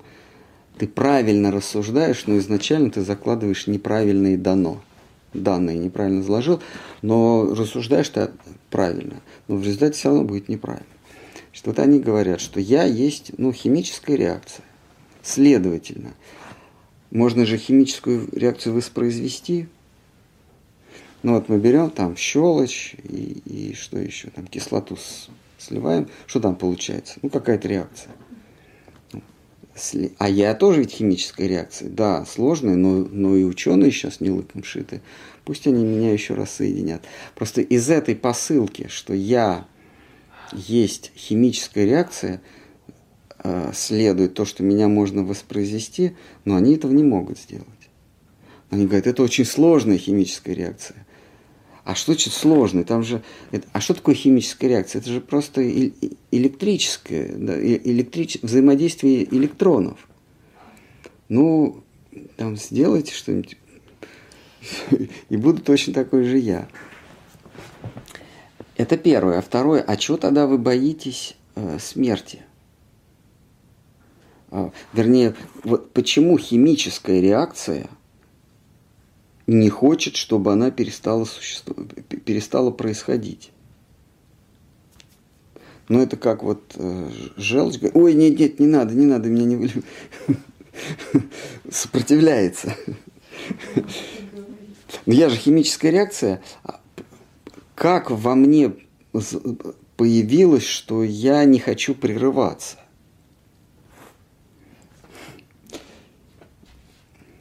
А если наоборот, желание смерти? А, это страх перестать существовать, ну, это боязнь смерти. Нет. А? Ж, наоборот, хотеть умереть. А, есть такие? Нет. Ну, Они хотят по-другому жить. Те, кто хотят перестать существовать, э, самоубийцы, они не, не, не существовать хотят перестать, а не могут так существовать. Они не хотят умереть, они не хотят так жить. Вот.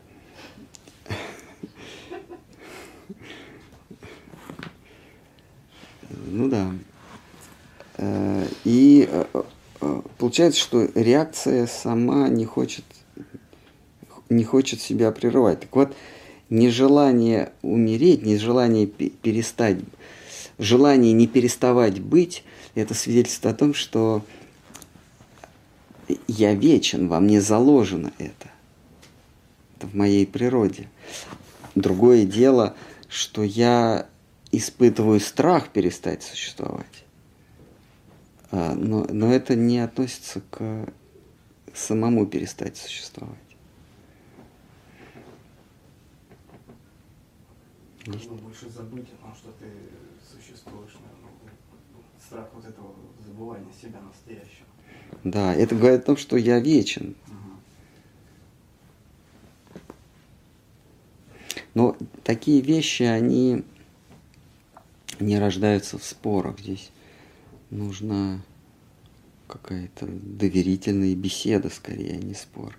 Потому что когда начинается спор, то люди доказывают свою правоту, они ищут истину. А, то есть, если ты сейчас философски меня переубедишь, получается, что я был дурак. А я этого, а я это никогда не признаю. Я не дурак, а я ошибался. Я не буду, я не признаю, что я ошибался. Почему? Потому что если я признаюсь, что я ошибался, а ты не ошибался, получается, ты выше меня, а выше меня никого нет в этом мире.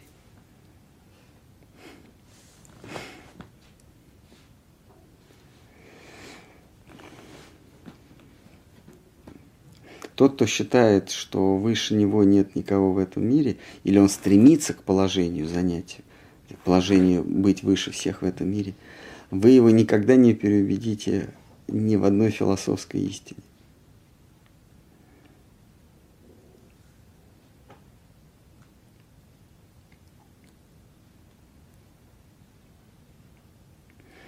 Есть еще вопросы? Ну, можно сказать. Ну, если хотите прокомментировать, тут большой комментарий а, про плоскую землю. Про плоскую землю. Ну, для этого, ну, чтобы поставить диагноз возражающим, нужно прочесть. Все, да. ну, ну да, давайте. Значит, э, я уже не помню в каком эфире, но мы говорили с вами. А, в Германии мы говорили про, про плоскую землю, и мы так походя доказали, что Земля плоская. Ну так, то есть мы даже не об этом говорили, но мимолетом это а, просто берем факт из книги рекордов Гиннесса, и там, значит, э, фотография, сделанная с самого большого расстояния на Земле, это 453 километра. И там фотографии как, каких-то гор, какой-то горы. Эта фотография прилагается. Расстояние то ли 463, то ли 453. Ну, в общем, книга рекордов Гиннесса.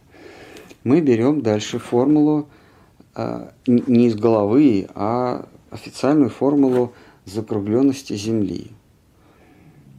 А, а, значит, подставляем туда расстояние до объекта и высота, э, и высота над уровнем моря. А, значит, а, это гора а, два с половиной километра. Расстояние до нее 453 километра. Подставляем значит, нашу формулу и получается, что она должна уйти то ли на 17 километров, ну, в общем, на несколько километров она должна уйти за, за линией горизонта, но ее видно. Просто потому что вот, вот, вот ее видно. Она должна быть там, 17, она, она 2,5 километра, ну пусть, значит, ну 14 километров она, она, она э, должна быть там. Но я ее вижу. Вот так. Это первое. Второе, мы обсуждали дело 16 года в штате Джорджия, э, значит, э, против плоскоземельщика подали в суд за то, что он обещал выплатить сколько-то там, 50 тысяч долларов, долларов каждому, кто докажет, что Земля шарообразная. Да, вот он официально, такая называется, публичная оферта. Он выложил. Я заплачу вам, я не помню, сколько там тысяч долларов, 50 тысяч долларов. Значит, появляется человек, ну, нормальный человек, который верит, что Земля шар. И он ему присылает ссылки, доводы, что Земля шарообразная. А этот, значит, плоскоземельщик, не будет дураком, говорит, а это все фальшивка, я не верю, ты мне не доказал. И тот, поскольку это публичная оферта, он имеет право подать э, в суд. Тот подает в суд. А, значит, вот они оба являются. В суд э, плоскоземельщик говорит, это все фальшивки, доказательства фальшивки. И тогда шароземельщик вынужден доказывать судье, чтобы судья вынесла приговор. А дело длится полгода. Полгода, значит, этот шароземельщик доказывает, доказывает, что Земля шарообразна. А, мы сейчас в подробности не вдаемся. Судья говорит – выносит э, решение. Предоставленных доказательств недостаточно для того, чтобы считать Землю шарообразной. Ну, где-то фальшивки, где-то, допустим, он приносит фотографию Земли, э, шарообразной Земли. Значит, этот э, плоскоземельщик приносит другую фотографию Земли, снятой с другого ракурса, с другим космическим агентством ну, условно, значит, НАСА и японское космическое или европейское космическое агентство. А, два, две фотографии Земли. Но рисунок облаков одинаковый. А, а, значит, а, первая фотография одного года, другая фотография другого года. Здесь а, Америка, а там вид ну, Европа. Но облака одинаковые, там прям, ну, видно копи-пейст. И там много таких значит, все, все аргументы в пользу того, что Земля шар, отметаются, потому что нет доказательств. Она может быть действительно шар, но вы не предоставляете доказательств. Выносится решение, что э, нет достаточно доказательств считать Землю, Землю шаром. Что делается обычно, если ты проигрываешь суд первой инстанции? Подаешь апелляцию в суд э, высшей инстанции. Естественно, шароземельщик подает в суд высшей инстанции на апелляцию и призывает, поскольку он не ученый, он такой ярый поборник шарообразной Земли, но он не ученый, и он призывает ученых НАСА, физиков, астрофизиков, кого угодно, а, прийти на заседание на апелляцию и доказать наконец-то этим неучим, этим клоунам, плоскоземельщикам, что Земля шарообразная. И, и ну, вот это, так сказать, это сообщество, и, и то, и другое, затаило дыхание. Но за два дня наняты были лучшие юристы при этом. И за два дня до того, как э, до, должна была быть апелляция, истец отзывает свой иск. Ну, просто, ну, говорит, я не приду, ну, э, э, я не буду заявлять, э, не буду настаивать дальше. Слушайте, у вас там куча спикеров из НАСА. Один э, Нил Деграсс Тайсон чего стоит. Вот этот вот э, хохмач. У вас космонавты, у вас кто угодно, вся наука на вашей стороне. Чего не прийти на апелляцию? Нет, они просто этот иск отзывают. А, вот так вот. Ну, то есть это у нас такая беседа была. После этого мы приходит комментарий. А, человека, ну, видимо, интересующийся этим вопросом. Вот теперь слушаем уровень аргументации. Если Земля, по-вашему, плоская, то какая у нее толщина? Где тогда у нее края? Что тогда получается, это можно легко доказать, если пробурить землю насквозь? Но помнится, ни у кого это так и не получилось, а пытались многие. И что э, тогда... Остановлюсь. Ну, допустим, значит, самая большая э, глубина вот этой э, бурения, то ли 12 километров. Помните, где-то на Кольском полуострове. Слышали эту историю? Они, по-моему, пробурили то ли 14, то ли 12 километров. Потом закрыли вообще этот, э, этот проект. Ну, пусть будет 12, ну, пусть будет 14 километров. А что, если Земля, ну, следуя логике этого человека, а что, если Земля 15 километров, но вы километр не добурили, или 14 километров 3 метра? То есть вы не добурили, и, и это доказательство того, что Земля шар? Может быть, вы, может быть, вы этот, вот этот блин не добурили? Дальше.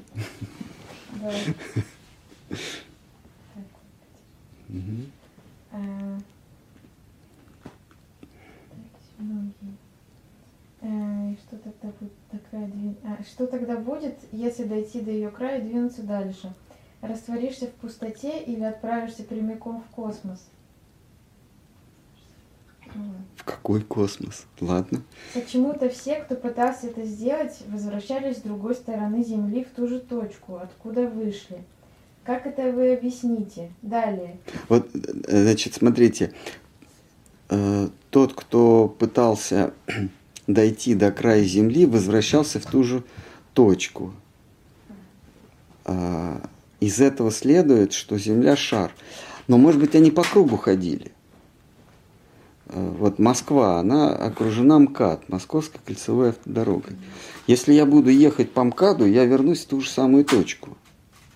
Из этого следует, что Москва шар, ну, следуя этой логике.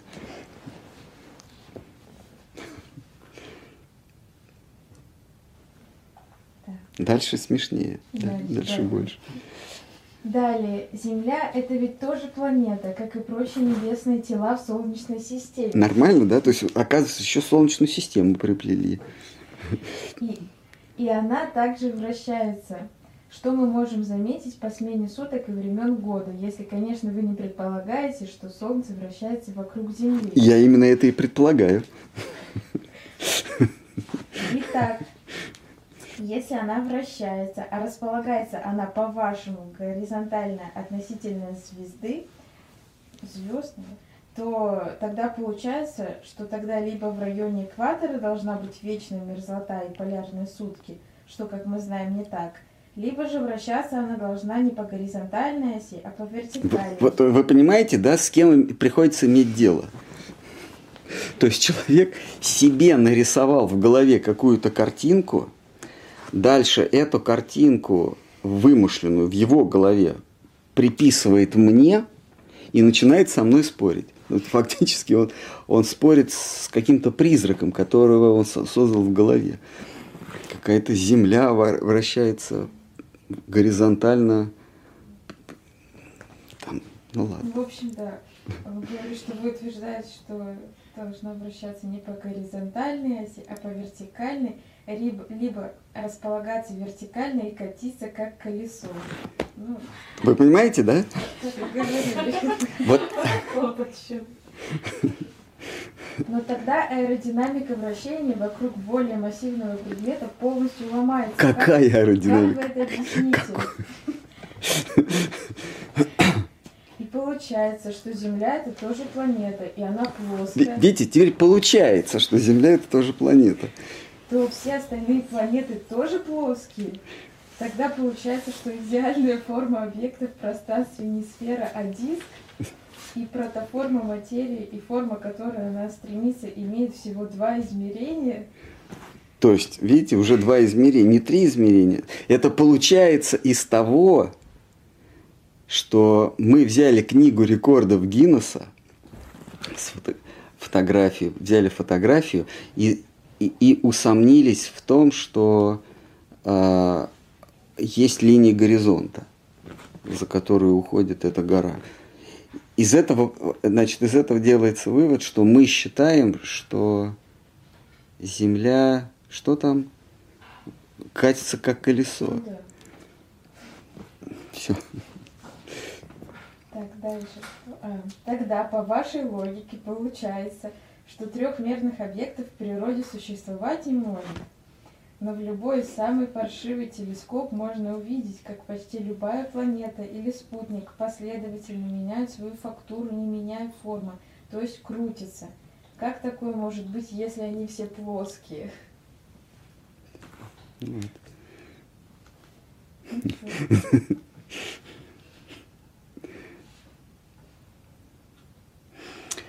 А, вот этим и отличаются люди суеверные, ну, верующие, от, от людей а, научного склада ума. А, мы им говорим, если вы что-то утверждаете, давайте это проверим. Ну, в ответ они, конечно, говорят, ты идиот, ты там в школе учился и так далее. Или, ну, это вообще какой-то клинический случай. А, для того, чтобы проверить, что Земля плоская или шарообразная, а, достаточно провести ну, там, 2-3 эксперимента. Первое. Показать, что а, на Южном полюсе есть арктический день,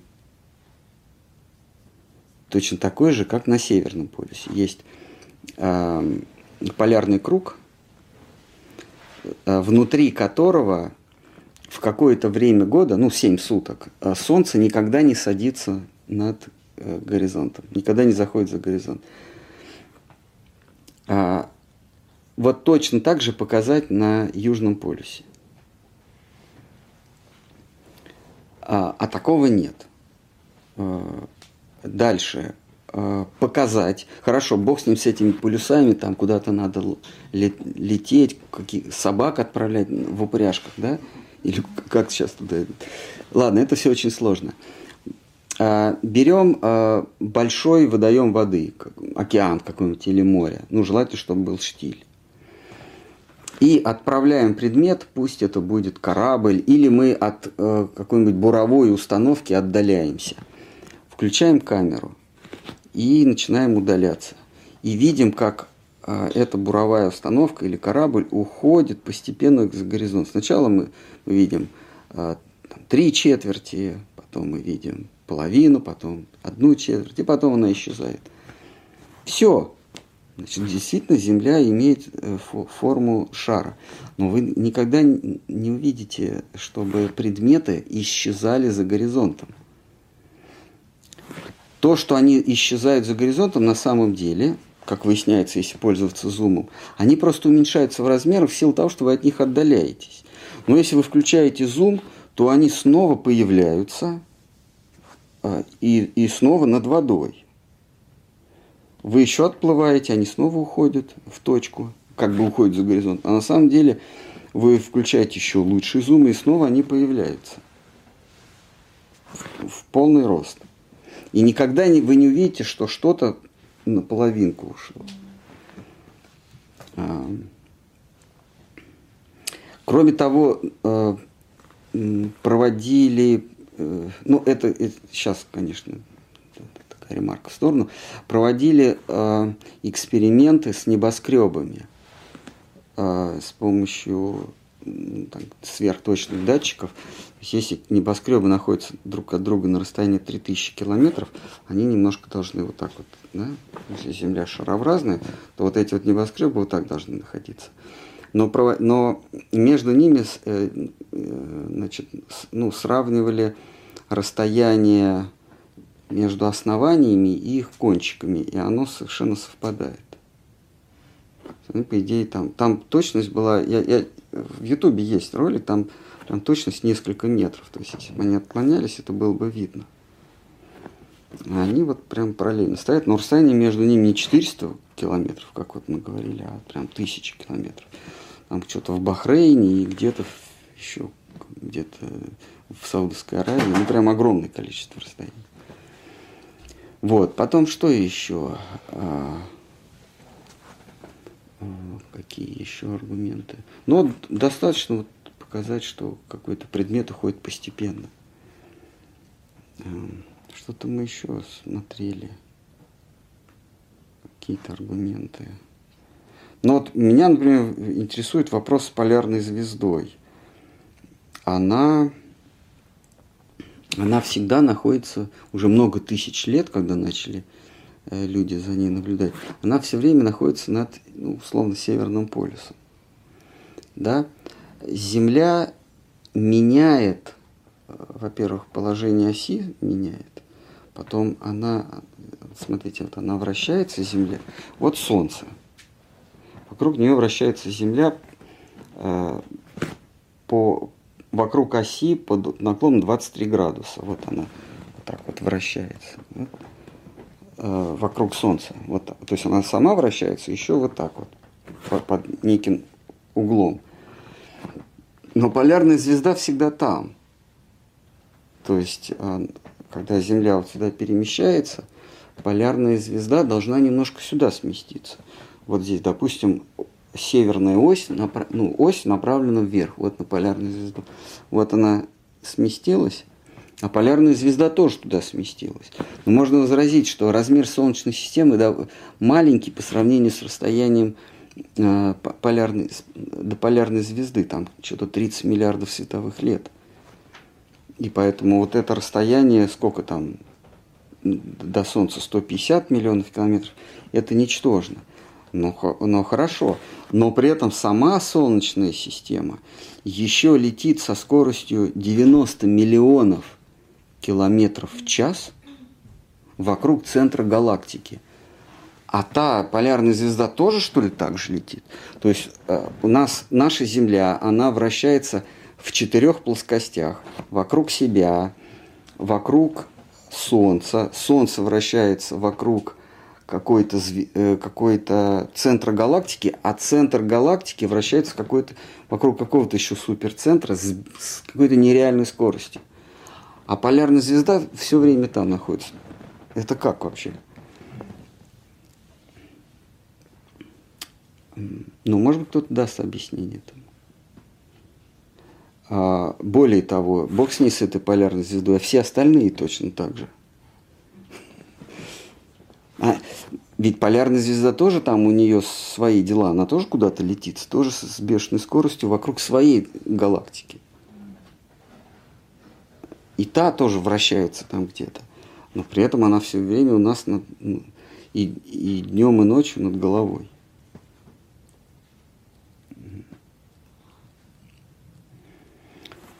Вот. И сейчас всех аргументов, конечно, не перечислить, но достаточно. А, или, например, а, а, взять самолет и полететь на юг. Заправиться. Самолет сколько преодолевает? 20 тысяч километров. Сейчас есть такие самолеты, которые летят 20 тысяч километров. Да? Значит, посадить, пусть самолет взлетит ну, где-нибудь в Рио-де-Жанейро – и приземлиться, не знаю, в Австралии или где-то. Прямо вот ровно под, под Южным полюсом. 20 тысяч километров. Или так, э, что у нас на экваторе? У нас на экваторе э, какой-нибудь в Африке, да, или, ну, ладно, из Индии. Вот он вылетает с юга Индии и прилетает в Америку. 20 тысяч километров, как раз половина окружности Земли. А сколько он будет лететь? Ну, часов 15, наверное, сейчас, да? Вот на 15 часов камеру включить и прям вот так снимать, как ты летишь над, сев... над Южным полюсом, над Антарктидой а, и приземляешься где-то там в Америке. Все, вопрос снят. За 15 часов можно доказать, что Земля шар.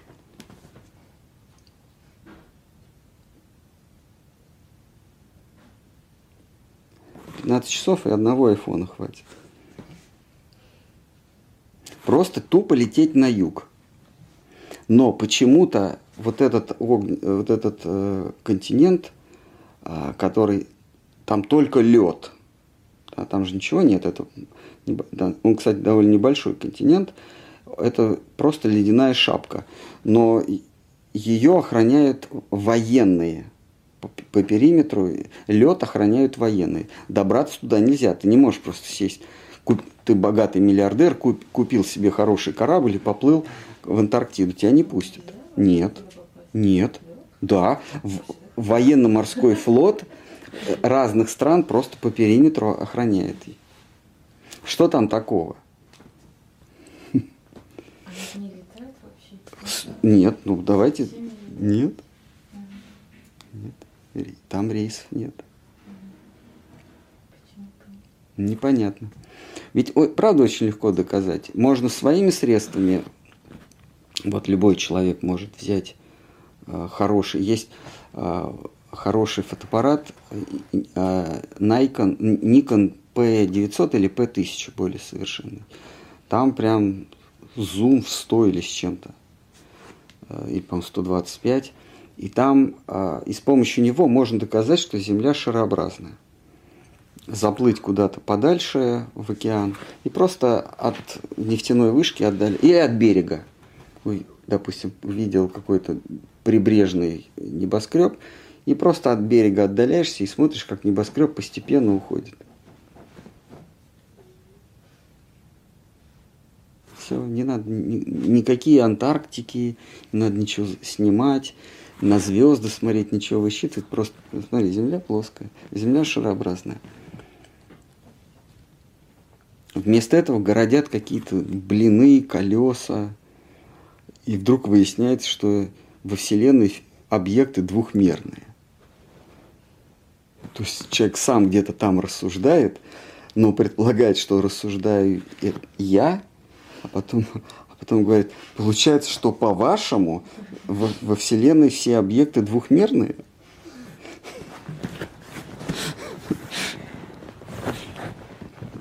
Вот, а мы, значит, э, на днях решили посмотреть ролик э, шароземельщиков, и там одни оскорбления. То есть там все аргументы, там, значит, что-то 10, э, значит, а 10 аргументов плоскоземельщиков в пользу того, что Земля плоская. А, Там значит, начинается с того, что а, вы от каждого плоскоземельщика услышите вот эти 10 утверждений. Но то, что он перечисляет, вообще полная ерунда, и от плоскоземельщиков вы это не услышите. Но, но это ладно, но там постоянно пересыпается бранью, что вы не учи, что вы идиоты, что вам место в психиатрической больнице. Постоянно. То есть вот этот аргумент повторяется. То есть он ведет дело с, с душевно больными. Это видео, где они якобы доказывали на эксперименте, тоже какую-то камеру взяли с сильным Да. помните, где в снегу. Там тоже ничего вообще не доказали. Да, значит, э, как, как называют? Ну, чтобы посмеяться, можно да, ссылку какую-то скинуть. Ну, да. Уровень доказательств. Ну, Начнем с того, что они начали. э, Они решили доказать, что м, предметы постепенно из-за горизонта вылезают. Значит, выбрали они озеро Байкал, по-моему. Ну, какое-то озеро. Какое-то озеро вечером, зимой.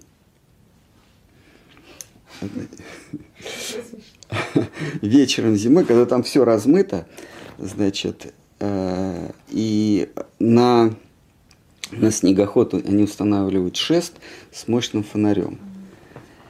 И, значит, э, хотят показать нам, что сначала будет виден фонарь на шесте, а потом фона- фонари э, самого снегохода. Фары, да, фары самого снегохода. И этого они не показывают. Ну, начинается с того, что против нас погода. Зима.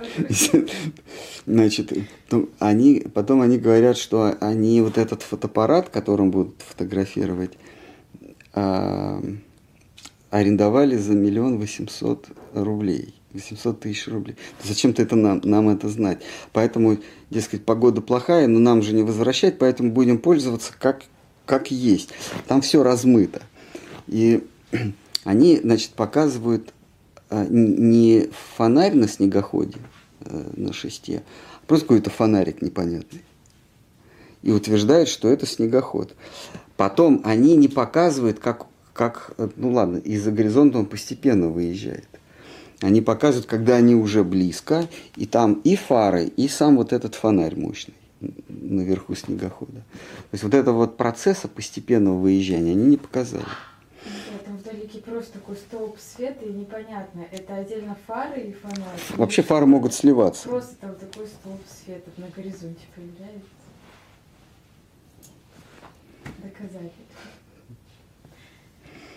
А При этом, когда плоскоземельщики, они а, в избежании фальсификаций, они а, используют точные приборы, выбирают ш- ясную погоду, штиль, даже пользуются не фонарями, а лазерами, которые точно, лазерный луч его нельзя согнуть. Потому что он, он не огибает. он- он, а,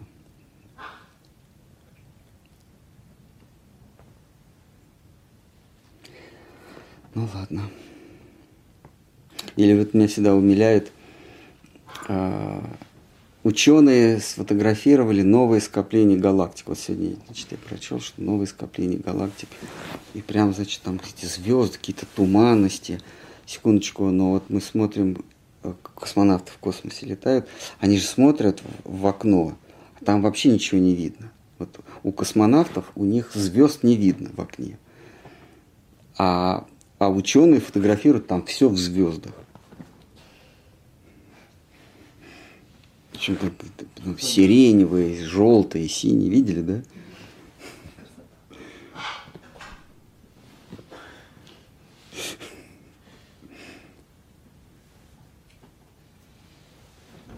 То, что звезды крутятся в телескопе, вы не опровергли, можете?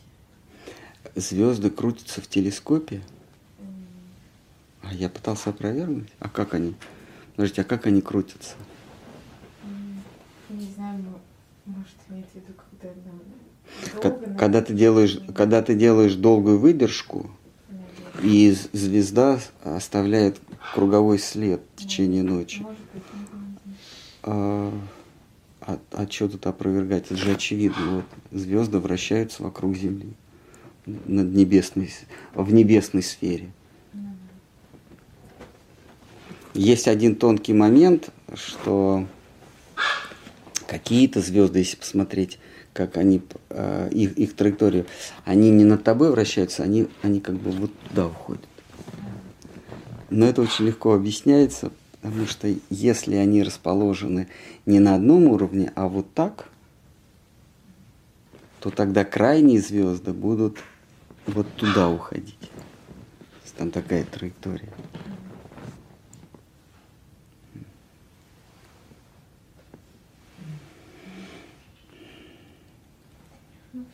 Ну все тогда. Сегодня, к сожалению, мало про Господа нашего Посейдона. Кто, кто у нас Господь? Посейдон, да? Акулы. А, акула. Ну, Кришна, он же и Посейдон тоже. Посейдон, да. Вот э, когда Ну, да? Вот когда обитатели рыб э, проповедуют, ведут проповедническую деятельность по отношению друг к другу, они как, вот они, допустим, стучатся, ну, какой-нибудь карась стучится к, к кому, кому там, к пескарю. Говорит, давайте поговорим с вами о нашем Господе. Ну вот раньше, знаете, в дверь стучать, давайте поговорим о Господе. Вот, вот Карась давайте поговорим о Господе нашем, Посейдоне, да?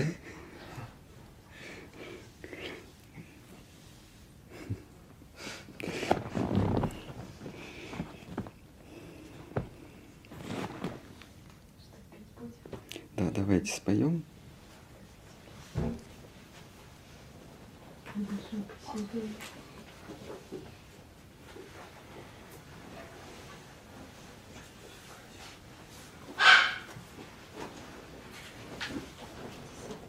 55 страница.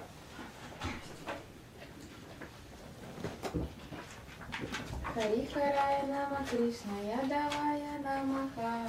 Харихарая нама Кришна, Я ядавая